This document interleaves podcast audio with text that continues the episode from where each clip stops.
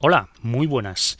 Para comenzar el capítulo de hoy, anécdota de audio al canto, esta vez de parte de Fran, del podcast Pensando como Pollos. Así pues, allá con el audio. Hola, soy Fran, arroba María en Twitter, del podcast Pensando como Pollos. Me he querido pasar por el podcast del búho para contar una anécdota acerca de una lechuza. Este es el caso de un pequeño animalito que hay esculpido en la fachada de la iglesia de Santiago, situada en la ciudad de Orihuela, Alicante, al sur de la comunidad valenciana. Al entrar en esta iglesia la vista siempre se nos va hacia la imagen de su patrón, el apóstol que vigila que solo entren al templo las almas limpias que buscan un pedacito de cielo. Sin embargo, hay otro ser que también vigila, aunque desde un rinconcito más escondido. Se trata de una pequeña lechuza de piedra, escondida a la derecha de la entrada. ¿Qué tiene de especial esta lechuza? Tiene algo que se repite el mismo día, año tras año. El 21 de junio coincide con el solsticio de verano, es decir, el día que el sol pasa más alto sobre el horizonte y el día más largo con la noche más corta. Pues bien, ese mágico día el sol consigue hacer llegar uno y solo uno de sus últimos rayos hasta el escondite de la lechuza para darle de frente, evitando así que la lechuza haga alguna sombra. Este efecto sorprendente y casi único se producirá sobre las ocho de la tarde. Pero, ¿por qué una lechuza? Hay quien explica que tan solo es una marca del maestro cantero, encargado de la construcción de la iglesia, un tal Jakes. Sin embargo, Jakes en realidad se corresponde con el nombre de una de las, de las logias, empresas responsables en esa época de muchas otras iglesias, como por ejemplo una gran cantidad de las del Camino de Santiago. Otra teoría debería basarse en el significado de la lechuza. Antiguamente a cada animal se le asignaba un significado y de la lechuza se decía que era el único que podía mirar de frente al sol, justamente lo que hace ese día. Debo añadir que este fenómeno no es único en Orihuela, pero tampoco es algo habitual. Son pocos los lugares del mundo en los que una fecha está señalada en piedra en conjunción con el sol, y son siempre lugares con algo de magia. Stonehenge algunos templos de Egipto, pirámides mayas y algunas iglesias románicas y góticas, dos o tres de ellas en España. Bueno, esto ha sido todo. Muchas gracias a Jorge y al podcast del Búho por dejarme participar en él y vale, hasta luego, adiós. Hey Fran, muchas gracias por esta interesante anécdota y sed todos bienvenidos al capítulo LX Palito V del podcast del Búho.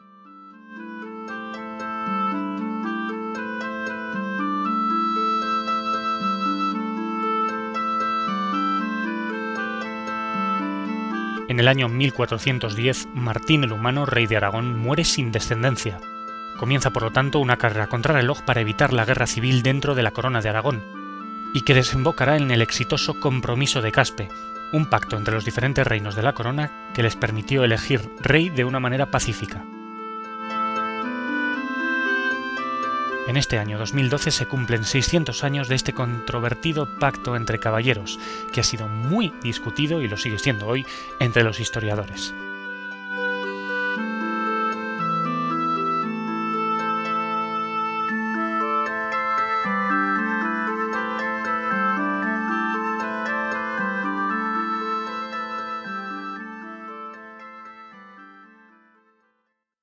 28 de julio de 2012 se cumplirán 600 años del poco hollywoodiense compromiso de Caspe. Y lo llamo poco hollywoodiense porque el compromiso de Caspe no corresponde exactamente con la típica imagen que tenemos de la Edad Media. Y es que el compromiso de Caspe ha sido utilizado como un ejemplo de concordia y de pactismo a lo largo de la historia aunque luego hablaremos sobre las polémicas que han surgido entre los historiadores a este respecto. Pero antes de meternos en harina, vamos a situarnos, como solemos hacer siempre al principio de cada capítulo.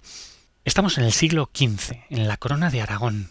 Hoy en día, en el siglo XXI, Aragón es una región más o menos pequeña que está al sur de los Pirineos en la actual España. Pues bien, en el siglo XV Aragón era muchísimo más grande, era una reunión de reinos, era una corona, la corona de Aragón, y era enorme. Ocupaba todo lo que hoy es Cataluña, Aragón, Valencia y Mallorca, pero también las islas de Córcega, Cerdeña y Sicilia, además de todo el sur de Italia, todo lo que hay al sur de Roma era Aragón, y también Atenas y Neopatria, dos zonas que están en la actual Grecia. Os podéis imaginar, por lo tanto, lo importante que era el reino de Aragón, sobre todo en cuestiones marítimas y de comercio. Pues bien, en 1410 muere sin descendencia el rey de Aragón, Martín I el Humano, en la ciudad de Barcelona. Y ya un año antes, antes de la muerte de Martín había muerto su único heredero, por lo tanto, todos los familiares que podían optar al trono ya habían empezado a jugar al juego de tronos y habían empezado a especular, a mover influencias e intentar caerle un poquito mejor al rey que todavía vivía. Lo que ocurre es que apenas un año después de la muerte de su hijo, Martín muere y comienza un problema sucesorio que Aragón no había experimentado desde el año 1134. Atención con la muerte de Alfonso el Batallador, del que ya os hablo en otro capítulo. Vamos a ver qué candidatos tenía la corona de Aragón en esta época, en este incierto año de 1410, cuando uno de los reinos más importantes del mundo se queda sin descendencia real. Todo problema sucesorio en la monarquía es un complejo proceso. Un complejo proceso que en la Edad Media además suele dirimirse siempre con una guerra civil. Es lo que ha pasado habitualmente en la historia, sobre todo en esta época medieval, donde el organismo sucesorio simplemente se basaba en que el rey tuviese hijos, sin más. Cuando el rey no tenía hijos, pues se armaba la de Dios es Cristo. Lo lógico sería pensar que el familiar más cercano, con sangre real, tuviese que heredar el trono, pero la cosa no era tan sencilla. Y es que aquí lo importante era que el candidato de Marras tuviese más apoyos que sus contrincantes. De esta manera se llegaron a juntar en este problema sucesorio hasta cinco candidatos. Y además tenían una afiliación un poco dispar con el rey. Uno era su nieto bastardo, el otro era un sobrino nieto, el otro era un sobrino directo, el otro era un primo segundo y el otro era un lejanísimo hijo de un primo segundo. Pues bien, entre todos estos candidatos realmente no importaba la cercanía con el linaje de Martín el Humano. Lo que importaba era quién te apoyaba y qué influencia podías tener sobre la nobleza de los diferentes reinos de la corona de Aragón. Para no liaros con tanto candidato, os voy a mencionar tres, tres candidatos. El candidato más evidente era el candidato que apoyaba la nobleza catalana, era Jaime de Urgel, era un candidato que había sido además había ostentado el puesto de procurador de la corona de Aragón, un importante puesto del que además eh, da la casualidad de que fue depuesto, porque Jaime de Urgel era un tío muy poco diplomático. Realmente gustaba mucho de la represión violenta. Esto en vida de Martín el Humano no le gustó nada y le desposeyó de su título. Pero la influencia de Jaime de Urgel era muy grande entre la nobleza catalana. Era en principio uno de los principales candidatos. Frente a Jaime de Urgel se antepuso Luis de Anjou. Luis de Anjou era un pretendiente francés que era sobrino, nieto de Martín el Humano, y que realmente había sido puesto ahí como candidato por los opositores a los intereses de la nobleza catalana, sobre todo el arzobispo de Zaragoza, que no quería a Jaime de Urgel como rey de Aragón y por lo tanto presentó a Luis de Anjou como una especie de anticandidato. Pues bien, aún os voy a nombrar a un candidato más que fue claramente importante. Es el llamado Fernando de Antequera. Era castellano, realmente su apellido era Fernando Trastámara, era de la dinastía real de Castilla, de hecho fue regente del reino de Castilla durante la minoría de edad del rey, y era llamado Fernando de Antequera porque había conquistado a los musulmanes del reino de Granada, que todavía resistía, la plaza de Antequera. Pues bien, este Fernando de Antequera, aunque tenía cierta lejanía de parentesco, presentó formalmente su reclamo al trono de Aragón, y la verdad es que no contaba con muchos apoyos. Pero bueno, básicamente la historia principal se basa en estos tres candidatos que os he comentado, Jaime de Urgel, Luis de Anjou y Fernando de Antequera. Bueno, puestas las fichas sobre el tablero, comienza el juego. Lo cierto es que los candidatos y los representantes de dichos candidatos empiezan un acercamiento diplomático, como por ejemplo la reunión que se da en Calatayud en el año 1411. En esta reunión, el representante de Jaime de Urgel y el representante de Felipe de Anjou, que son Antón de Luna y el, arzobispo de Zaragoza respectivamente, llegan al acuerdo de que el rey tenía que ser elegido mediante un pacto. Lo que ocurre es que solamente unas horas después de llegar a este acuerdo, Antón de Luna y sus secuaces asesinan al arzobispo de Urgel, con lo cual esto es prácticamente una declaración de guerra. Lo que ocurre es que cuando la guerra parece inevitable, Fernando de Trastámara, el candidato castellano, coge a sus milicias y las lleva a territorio aragonés, las emplaza en Zaragoza y, según él, así intenta evitar una guerra mediante el mantenimiento de la paz. Pues bien, ya tenemos una serie de movimientos sobre el tablero. Ya tenemos a Jaime de Urgel con toda una declaración violenta de intenciones, a un Fernando de Antequera que interpone sus tropas en nombre de la paz y a un Luis de Anjou que ante su pasividad deja de tener adeptos. Por lo tanto, todos los que habían apoyado al francés Luis de Anjou hasta ese momento y ante su pasividad empiezan a favorecer, empiezan a apoyar a Fernando de Antequera, al castellano. Pasará tres cuartos de lo mismo en Valencia, porque diferentes incursiones militares de los de Urgel hacen que Fernando de Antequera también tenga que desplazar tropas a Valencia. Los candidatos valencianos, que había un par, son desechados para que la nobleza valenciana se acerque también al castellano. Pese al avance de las tropas de Jaime de Urgel y de sus representantes, no se está dando un aplastamiento por parte de estas tropas para poder imponer al candidato urgelista.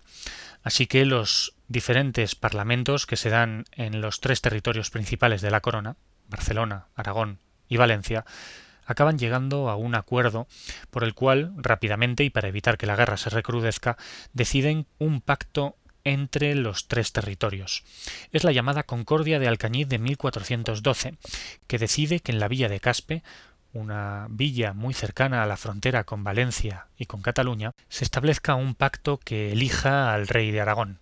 Tres catalanes, tres aragoneses y tres valencianos conformarán los nueve compromisarios de Caspe, nueve personas que tenían que destacar por su sabiduría y por su conocimiento de las leyes, tenían que reunirse y tenían que elegir a un rey.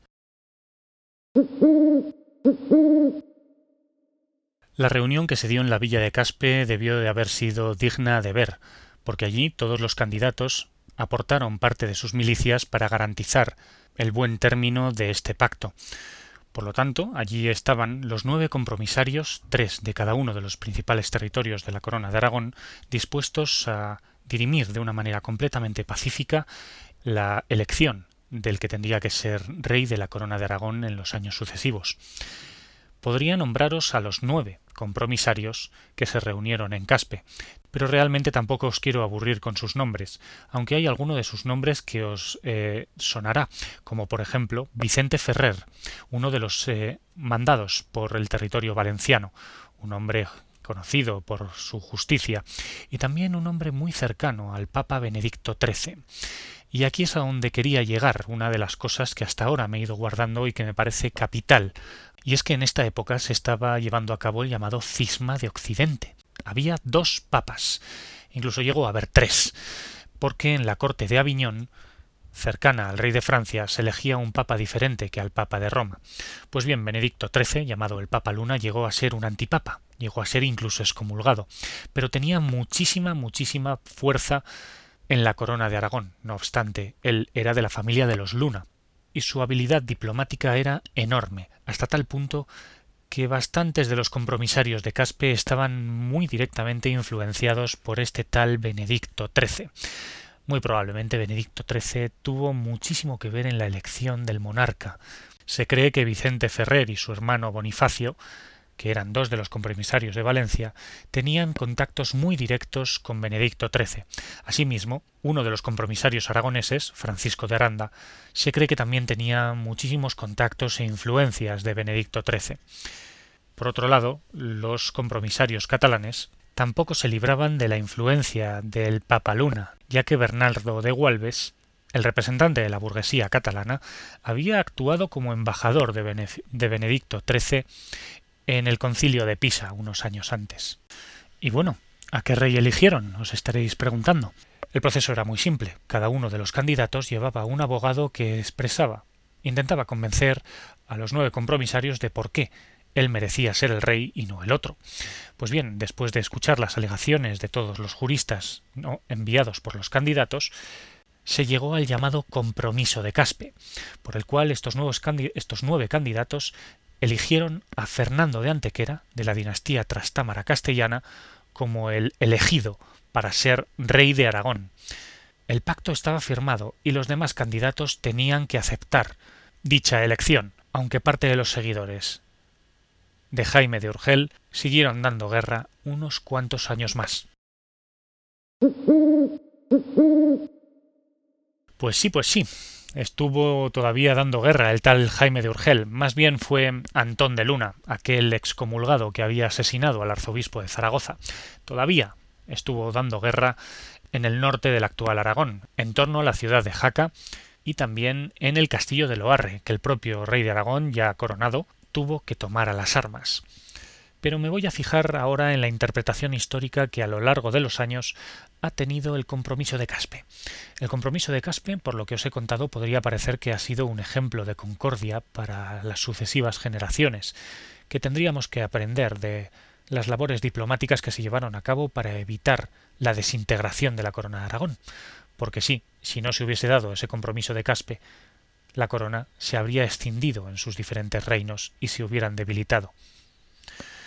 Pero hay muchos historiadores que están viendo en el compromiso de Caspe una auténtica pantomima, es decir, una coacción por parte de Fernando de Antequera, que era muy poderoso, tenía mucho respaldo económico y militar por parte de Castilla, y una posible solución en contra del de Antequera podría haber desembocado en una guerra contra Castilla.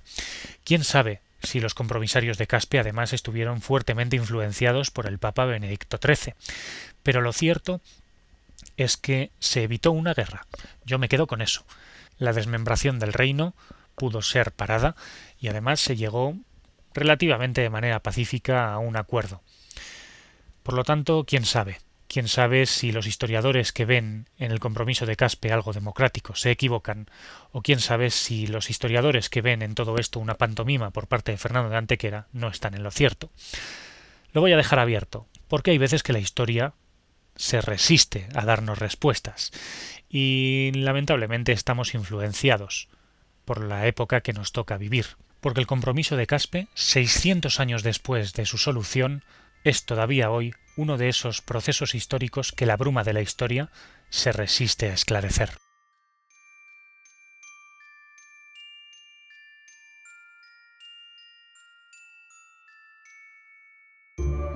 Espero que os haya gustado este capítulo, que quizá, como ya he dicho al principio, no es muy hollywoodiense, pero es muy importante bajo mi punto de vista.